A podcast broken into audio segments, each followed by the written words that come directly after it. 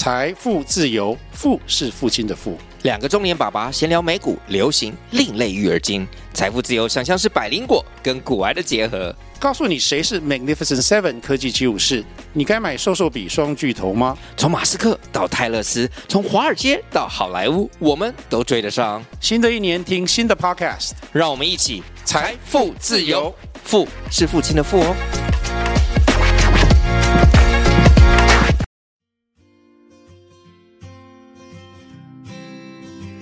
你的观点，他的观点，我是嘎嘎，我是 Annie，来听听我们的观点。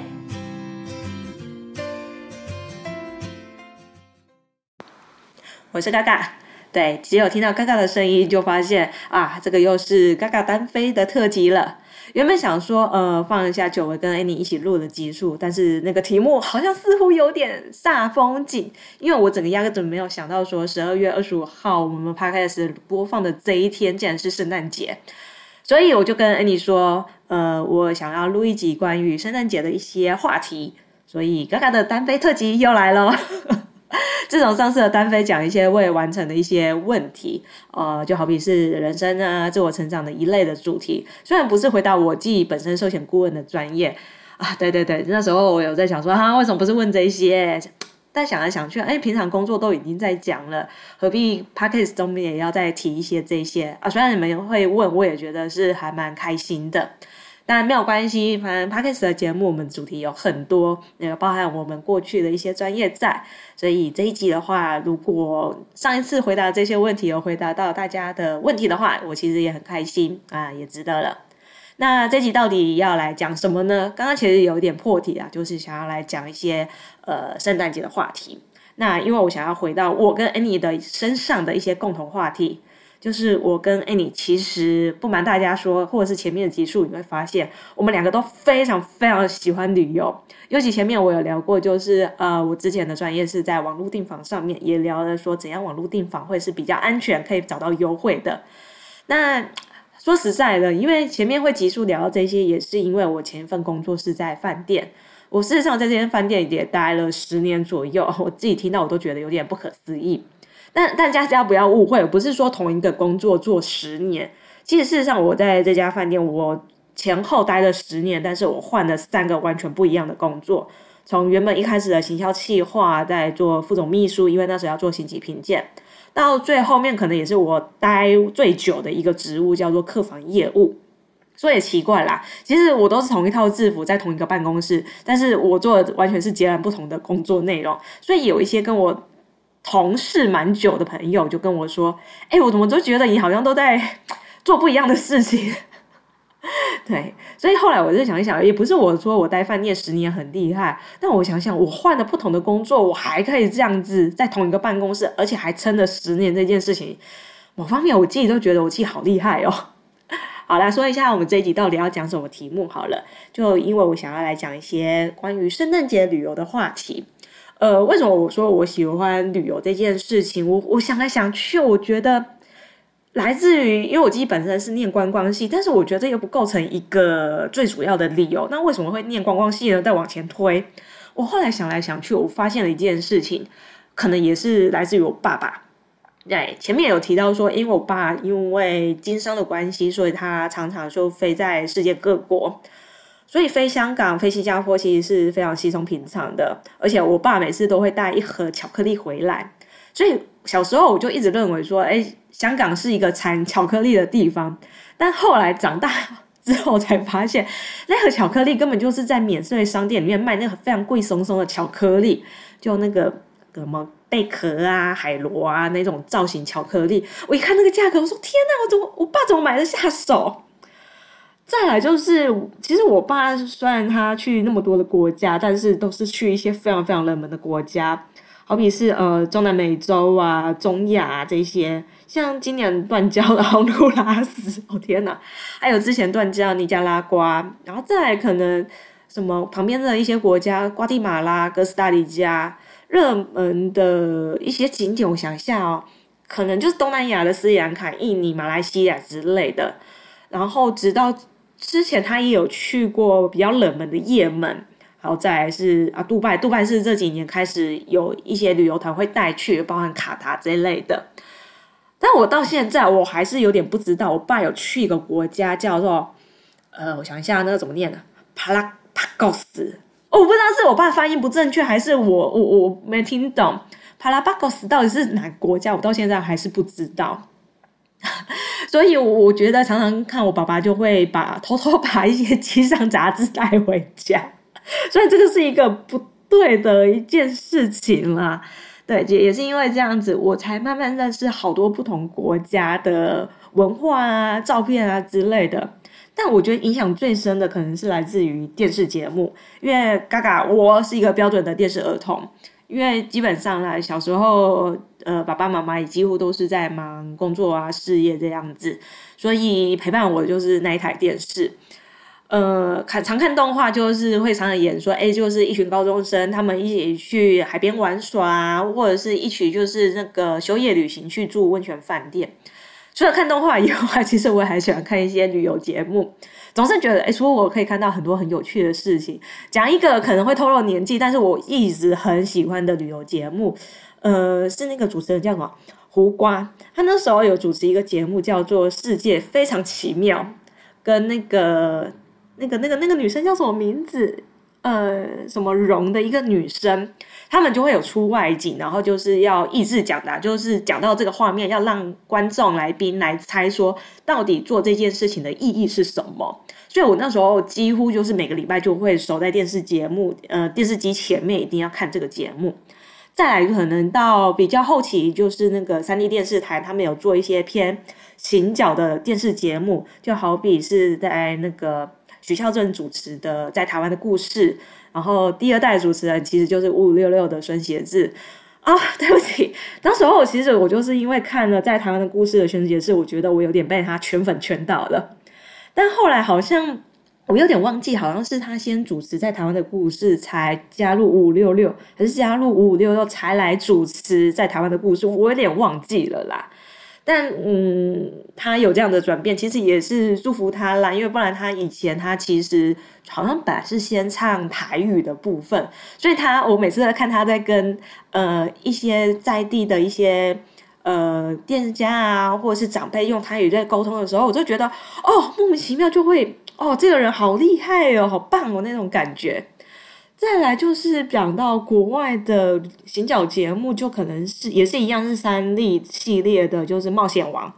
哦，第一代主持人明道，这个应该大家应该是最熟悉的。在可能后来的几个亮泽啊、阿布哦，我一定要说，忘记是哪一年了。阿布还是因为《冒险王》获得金钟奖，呃，好像综合性主持人的奖项的时候，我真的超级开心。后来比较有名的主持人可能就是佑胜吧，但是可能那时候我已经比较少在看，应该大部分都是在忙课业的部分了，所以那时候就会觉得，哎，看这些电视节目有很多的想法，说，哎，我一定要去世界各地看看。所以说来说去，我真的看了好多就是旅游的节目，在那时候就会有一个梦想是说，啊，我是不是在哪一个岁数的时间，无论是在二十岁啊、三十岁啊、三十五岁的时候，我。一定要出去看看这些很漂亮的国家，所以就讲到我的第一次出国。第一次出国其实也是发生在呃毕业之后第一份工作满一年，对，但当时候就一个想法，就我前面就有讲到说，哇，好想出国，好想出国。但是后来我思考了一件事情，我就想说，哎，我念观光系的，我怎么没有想说我大学的时候就飞出去？那时候是我最闲。最没有安排事情的时候，我自己念观光系在干嘛啦？所以在第一年工嗯满第一年的时候，我就迫不及待跟我朋友说：“哎，我们是不是该要来完成这个梦想了？”所以 再想一想，就是如前面集数有提到说的啊，我第一次去日本的自助旅行，根本就是只有缴学费而已。不是说自己玩的不够尽兴呢，只是说，哎，该玩的东西也有玩到啊，晴空塔也有看到啊，然后要去时代当仔仔的梦想也完成了。最重要、最重要的就是这趟旅行，我们看最重要的就是要去东京迪士尼乐园以及东京海洋的公园。哎，我们真的都玩到，但是整个累爆了。尤其是在花在交通上面的时间是非常非常磨人的。我就想说，哎，我怎么当时候没有想到说我直接住在乐园附近就好了？因为在东京迪士尼的园区内是有非常非常多的饭店在的。呃，如果扣除掉就是官方授权的那些公馆，呃，就他们讲的说迪士尼有用到他们的那个品牌 logo 的，这个就是官方指定的饭店以外，其实还有很多大型的饭店，所以价格其实也不会差到哪里去啊。想到这件事情，我就觉得当时候真的是好傻好天真哦。于是也不是说。呃，很多后悔吧，或者是说，哎，为什么不做一点功课？我为什么再多存一点钱也就好了？所以以至于就是我们出现了第二次出征，第二次的出征，我们整整花了一年来筹备这五天四夜到底要怎样行动，要住哪里。所以我觉得机会真的是留给准备好的人。所以我们第二次去日本的自由行是完全玩好玩满，各种满足哦，真的。非常开心，尤其是对了，我们第一次也去了东京迪士尼。天哪，迪士尼对我们来说真的是一个儿时的一个梦吗。尤其我那时候看到就是呃那个夜间游行跟日间游行的时候，看到就是米奇出现了。哦，不是说没有看到米奇，我真的每次看到米奇一出现，我都觉得好感动哦！天哪，以前的偶像竟然出现在我面前啊！天哪，旁边跟着米妮，我好开心哦！米妮怎么那么可爱？Oh my god！对，就对，就呃，东京迪士尼就是如此的浪漫。哎呀，我我觉得进到那个园区里面，就会有一种魔力，让你沉浸在里面那个梦幻的氛围里面。可能就算平常是非常非常硬的男生，你可能进到东京迪士尼里面，你情不自禁想要戴上那个米老鼠的耳朵之类的。所以第二次我们做了很多很多的功课，所以我们完全驾驭就是东京迪士尼的所有的细节。我印象很深刻，就是我们有好几个就是抽那个快速通关券的，我们几乎都是被排到第一个位置或是第二个位置。而且我觉得最顺利的是，因为晚上其实东京迪士尼是会放烟火的，所以要进到那个可以坐着看烟火的地方，其实是要抽票的。然后好像是要用你的门票，然后去感应个机器在。因为我为什么会有这么有深的印象，是因为我们跑到那个机器要去做感应的时候，其实那个操作没有很熟，而且他那里也没有操作手册，我们就凭一个感觉，应该就是把这个 QR code 拿去哔哔之类的，诶，就没有想到，我觉得。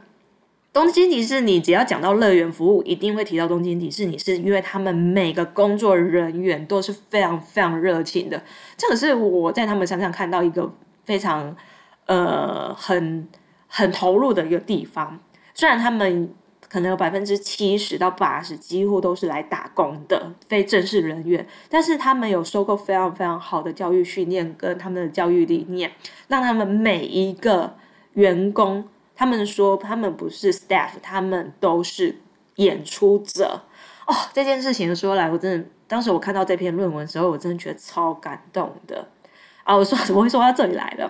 啊？我就是说那时候我们就拿着我们的票券要去扫 QR code，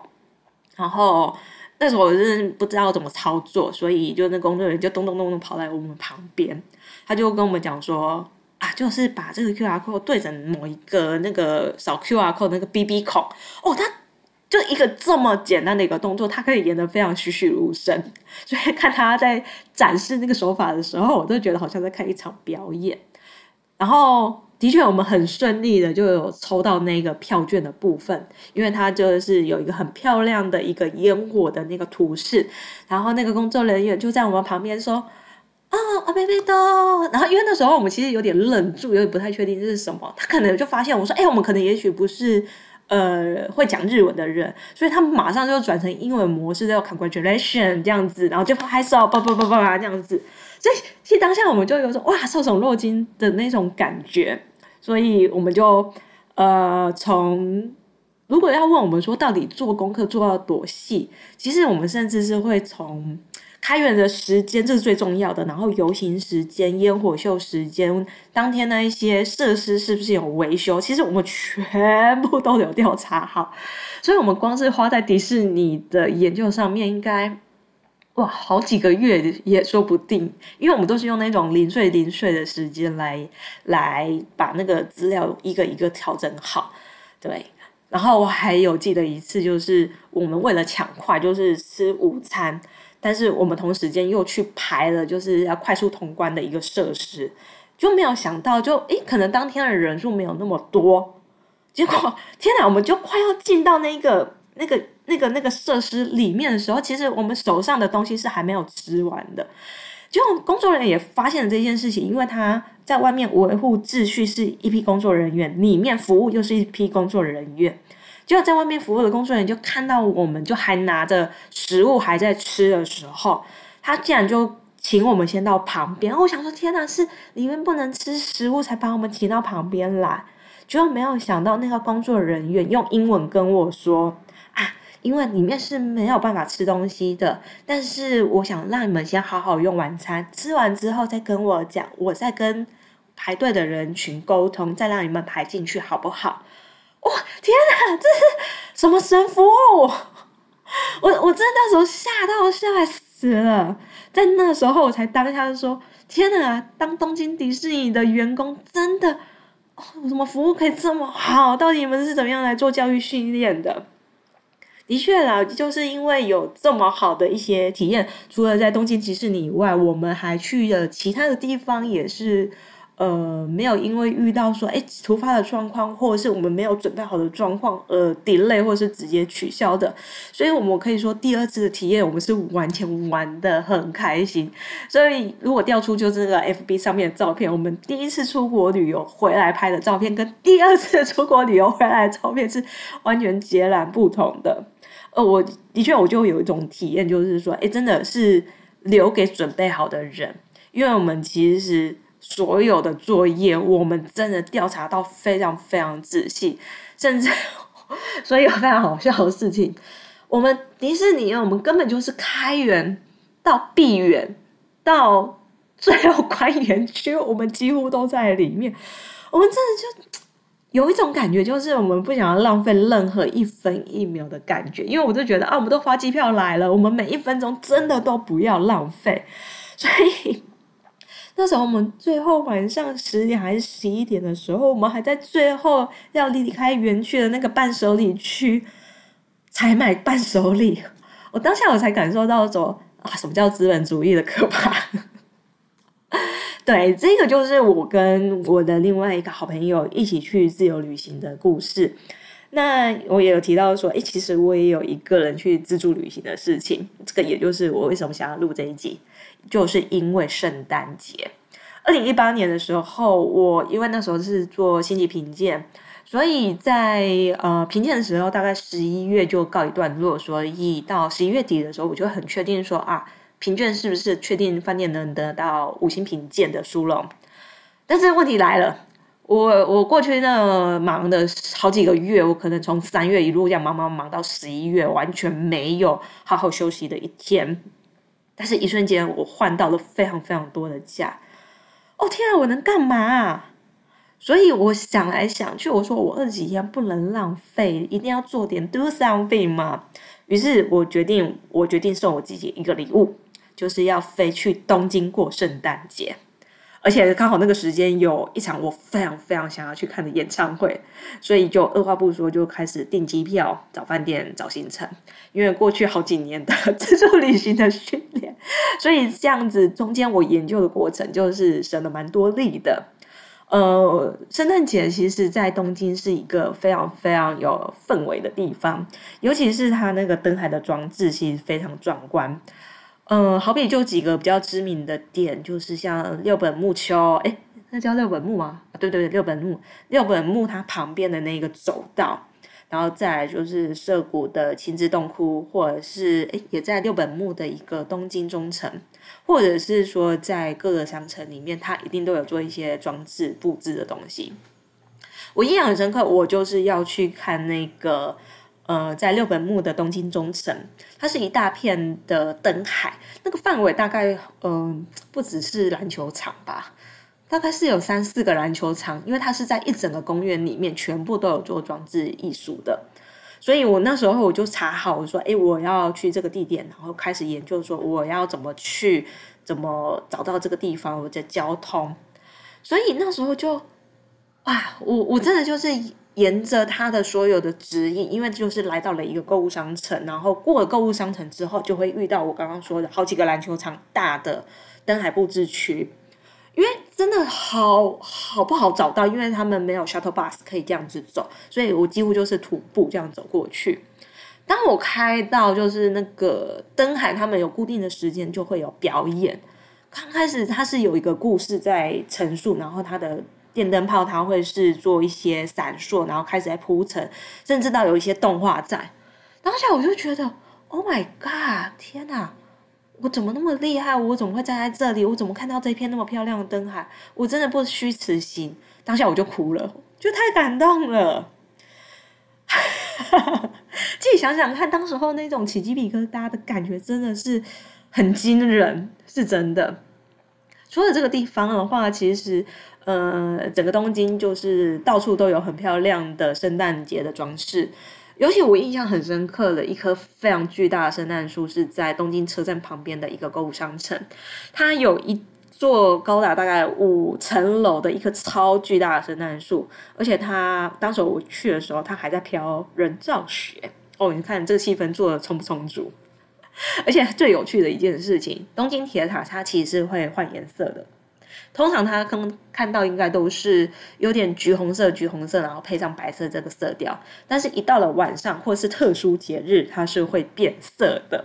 所以那时候我在六本木，六本木它可以直接看到东京铁塔，所以我就有看到，就是它变成圣诞色的东京铁塔，够奇妙的吧？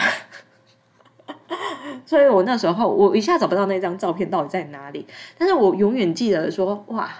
原来国外过圣诞节是这么有气氛的，而且不得不提一下我最喜欢的一个地方叫做横滨，呃，这个就是在神奈川的，就不在东京本身的。但是因为我自己本身是非常非常喜欢横滨这个地方的，所以过去有去过东京，我大部分总是会有一天想要去横滨走走，因为横滨不管在哪个季节去，你总是会有发现不同的感觉。那因为我印象很深刻是，我跟我另外一个好朋友，我们一起在横滨过了圣诞节。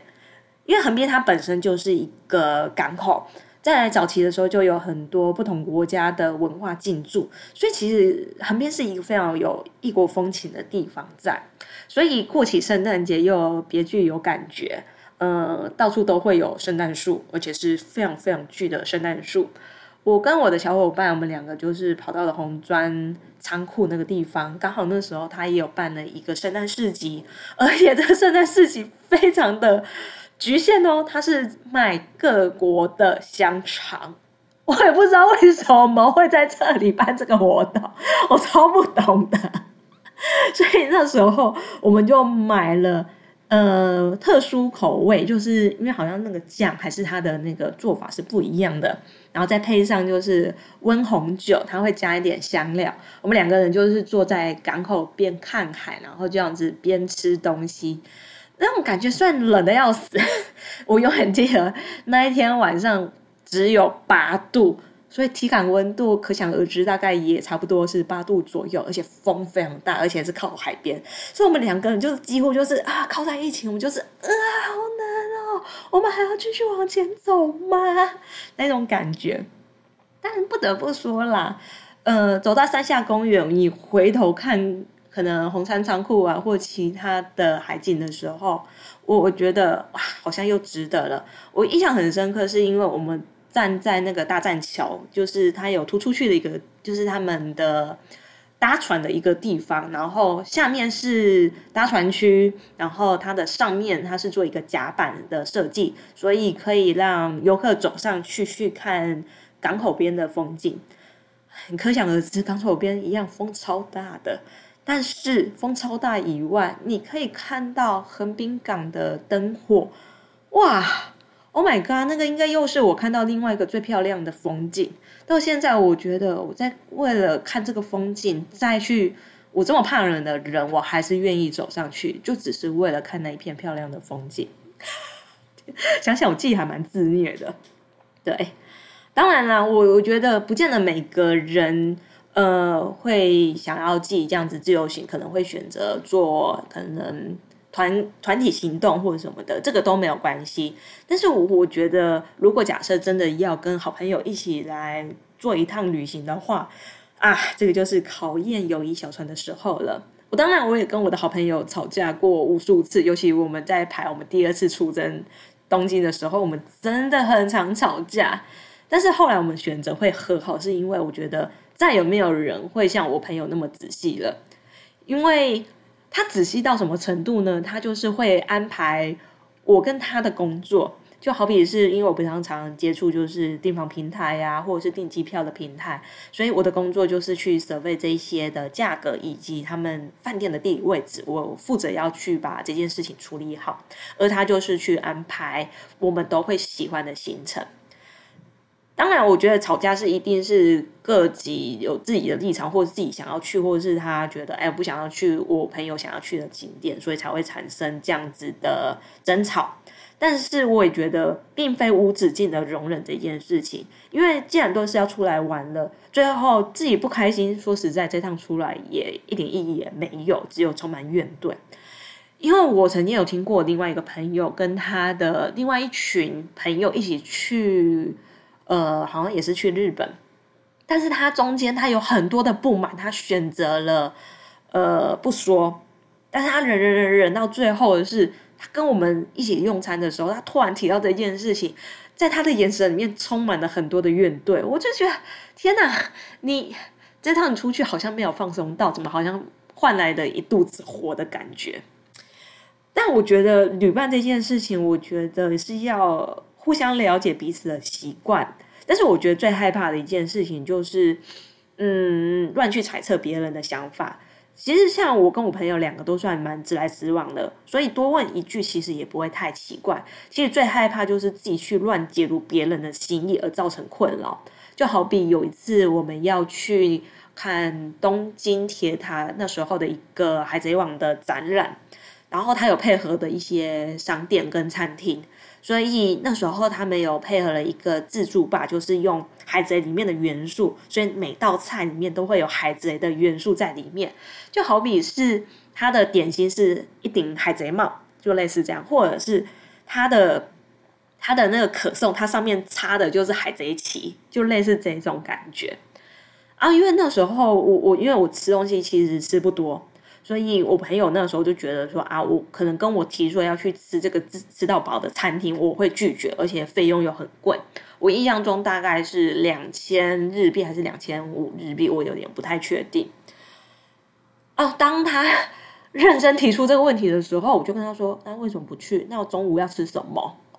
他只是有点哈，什么东西？你就答应了 那种感觉，我就说。没有，你就提出来讲就好了。我觉得我不会去在意这个东西，我只会在意说我们这边玩得开不开心而已。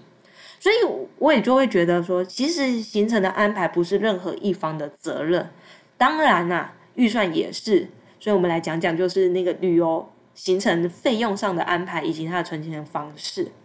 我会觉得说，我们没有办法就是一步到位。所以一开始不可能就是调整到预算是最完美的，一定会有突发状况。所以为什么紧急预备金这件事情是很重要的？嗯，我们当时候两个人，我们各抓大概是两万五到三万块左右，因为可能第一次出去真的是缴学费啦，所以我印象很深刻，我们大概是花了一万七左右，然后不包含就是换日币这一些。但是 第一次的经验就是真的也没花到什么钱啦，所以大概抓起来预算大概就是两万块。而第二次我们两个人的工作也慢慢上手了，所以说实在的，我们也大概知道说怎样去呃省钱，或者是说怎样再去呃累积我们可以累积的财富。所以当时候我很快我就接触到股票这件事情，嘿。然后我们后来就有讨论说，哎，那我们之后的旅费大概预算可以调到大概多少之类的？对，所以我刚刚说的一万七可能就是机加酒，不包含所谓的呃当地的一些交通费呀，就是食物的开支之类的。后来我就有抓到说，大概一个人就抓一个大概三万块这样的预算。如果想要过不错的饭店住好一点，可能抓到三万五，其实也不为过。呃，但是你们就也会好奇说，哎，到底一个人的预算大概要怎么算？我觉得我有个很深的体悟，就是一个人的预算。啊，绝对少不了的，因为两个人可以 share，但是一个人呢，你就要同时要呃支付这些费用。虽然可能真的也比较省啊，但是在住宿的部分，你就要做评估了。如果你是要去住商务饭店，一个人开一间房间，那可能就贵了。而且我那时候就是算了一下，我一个人去住一间商务饭店的话，一天就要两千块哦，开杯 key，我那时候真的吓到了。于是我把阿勾达酱打开以后。一滑，我才发现，哇！传说中的青年旅馆出现了，所以开启我之后疯狂住青年旅馆的故事。所以我我觉得要要抓多少预算，一定是要研究过的。所以我可以很精准算到说，我去日本一个人的费用，我大概就是抓在两万内之类，而且我甚至可以抓在。呃，一万五左右，因为如果真的是扣除掉最大的开销，机票外，那时候飞东京几乎都飞红眼航班了，所以来回大概你也抓个七千到八千，但现在的可能已经没有这个价格了，可能都要抓到一万以上，一万二到一万八。那天我一刷，我才发现怎么那么贵，所以。同样的预算这件事情也是要随着不同的时代背景来做调整。当然，最不可少就是紧急预备金，因为你不知道会不会有突发的支出在。啊，我说了那么多已经三十分了，我怎么没有想到说我讲这个会讲那么多？好了，来讲讲结尾啦，我得到了哪些的学习感想？嗯、其实我我我自己觉得啦，旅行就是一个重新认识自己的时候啊。原来我喜欢这种感觉啊！我成功订餐之后，原来我也是做得到的嘛，那种感觉。所以我，我我突然想到，我在二零一八年我自己排的第一本，就是我自己出去自由旅行的时候，我排了一本旅游书啊。先讲一下，我为什么说旅游书，是因为我跟我朋友自由行有一个习惯，就是我们会出一本旅游书。就好比是第一天我们的行程有哪些哪些，在哪个时间点我们要做哪些事情，甚至那天结尾的时候，我们还有附上一张就是呃当天的支出表。就好比今天吃了什么拉面套餐一千四，买了什么伴手礼花了两千块，或者是我买了什么偶像商品，可能一张照片一六八，然后买了二十张之类的。所以你就会很有那种规划的感觉。所以我同样的，我在我自己自助旅行的时候，我也排了一本。哇，我那时候我竟然是做了一件事情，就是我要列举各种挑战任务，就好比是要搭上交通车啊，搭上几点几分的交通车之类的。我还把所有的那个时刻表全部列出来。然后我要成功的确认青年旅馆，我要顺利买到展览的票，我要看到灯函。之类的，我突然想一想这些，我真的觉得也真的非常非常非常不容易。所以想来想去，当然了，在自助旅行也会发生各种非常荒谬的事情。但我觉得，呃，反正人生也没有一定嘛。我永远记得是我搭上交通车的时候，其实我的行李是没有地方放的。如果要放的话，可能要放在一个非常非常高的架子上面，我拿不上去。于是就有一个外国人，他就看到我这个困扰，他就说：“哎，那我帮他拿，帮我拿行李。”我就看，我本来想说要拒绝他，我怕说他是不是那时候还是有点防备心，因为毕竟一个人出去旅游，就没有想到他就跟用英文跟我说：“啊，那没有关系，因为他也是要去那个磁带的，因为我有跟他说我是要去磁带。”然后他就跟我说：“好啊，那就帮我把行李拿上去。那如果拿不下来的时候，你再跟我讲。”最神奇的一件事情，我就看着我的车票，我就找到找到，可能诶，我是坐在窗边，就我没有想到，我就看到那一个男生，他也在找他的车位到底在哪里。结果他就跟我说，他是坐我隔壁，然后把票拿给我看，我只是吓疯，我说天哪，真假的？于是我们路上用非常非常烂的日文跟非常非常烂的英文，我们这样子一路在车上聊了快要七十分钟，一路聊到就是池袋我要住的地方。这个是是一个很有趣的时候，呃，我刚刚就说为什么人生没有一定的事情，我也发现了，我跟我朋友其实我们非常非常认真整整花了一年来安排一个五天四夜的行程，每个环节讨论再讨论，但实际我们来到现场，啊呵，某天下午就整个直接杠掉重来。但还好我们有替代方案。当时候我就有一种感觉，就是说，因为我的人生其实说实在，我到现在已经三十三岁了，我我到底可以活多久我不知道，但至少这个我很确定，这个已经是比五天四夜还要长，所以我的人生应该。更需要好好规划的，更需要很多的研究跟执行，而不是说，哎，每天好像就是有点，呃，苟且偷生啊，过一天算一天的那种日子的感觉。所以，其实我在几趟的旅游下来，其实我很幸运的是，我在二级，所以，我有这样子的体悟，所以我加强我很多的学习，或者是我不想要让我的视野是被局限住的，所以我更。执着去参加很多各式各样的活动的类型，呃，最后其实我我在每次的自由行的时候，我都有一种哎，小人好像有傻福，所以我非常感谢说，哎，中间是不是又发生了任何奇怪的事情？就好比我刚刚说的那个男生帮我拿行李，或者是。哦，对，路上很多人帮我做很多事情，就好比是我的呃票卡掉了，是后面的人冲来跟我说我的票卡掉，他拿给我；还有我的帽子飞了，有人冲过来说哇，这是你的帽子。好比是我在庆应大学外面迷路，有人帮我拎到火车站一样的道理。所以我非常感谢我在每一趟旅程，或者是我在我每天生活中发生的这些很感恩的事情。所以，我主管有跟我讲到一件事情，他就说：“哎，我们要学会的感恩。”所以，我有一阵子，我在我的限动 IG 上面，每天都会抛说，我今天非常感恩什么事情。我也这样子持续了快要一百多天。哇！突然想一想，我觉得讲一个旅游，怎么会突然写到呃所谓的感恩日记？因为我就想到说，哎，如果假设说我在二十几岁的，哎吧，十几岁的时候。我没有怨对说，哎，我的爸爸妈妈怎么那么忙，老是让我去，呃，只有电视陪伴。但我发现，我既可以从中找到乐趣。我觉得，哎，原来我喜欢旅游这件事情，从这么小以前就就就有了。再来就是，我竟然是可以在求学的时候，我可以好好学习我现在目前用到的这些。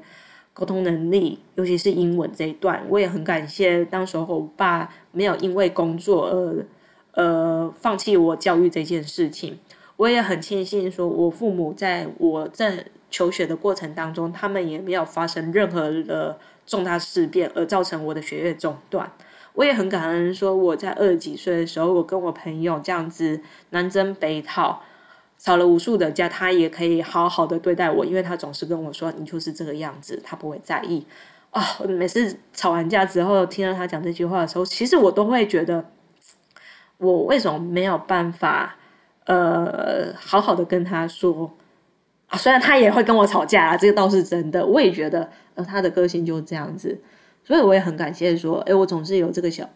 小伙伴，他可以这样子陪着我南征北讨啊，什么之类的。甚至我那时候第一次要自由行的时候，他非常非常担心我不会搭地铁，他还远端的打电话教我怎样看、怎样搭地铁，尤其是从成田机场怎样来到东京。对，我都觉得我真的那么让人家担心吗？好啦，圣诞节我们聊到这边，聊了就是国外的部分，聊到说呃，从旅行中学到的一些看法的部分。当然，我觉得过去的各种经验绝对不会是呃错过或浪费掉的，因为过去的这些事情可能会造就我们在未来更好的日子，所以也期待说在二零二四年的时候我们有更好的自己。那今天是圣诞节，不知道大家有没有帮自己许个愿望呢？或者是有没有跟自己最亲爱的家人说，哇，谢谢你今年的照顾啊！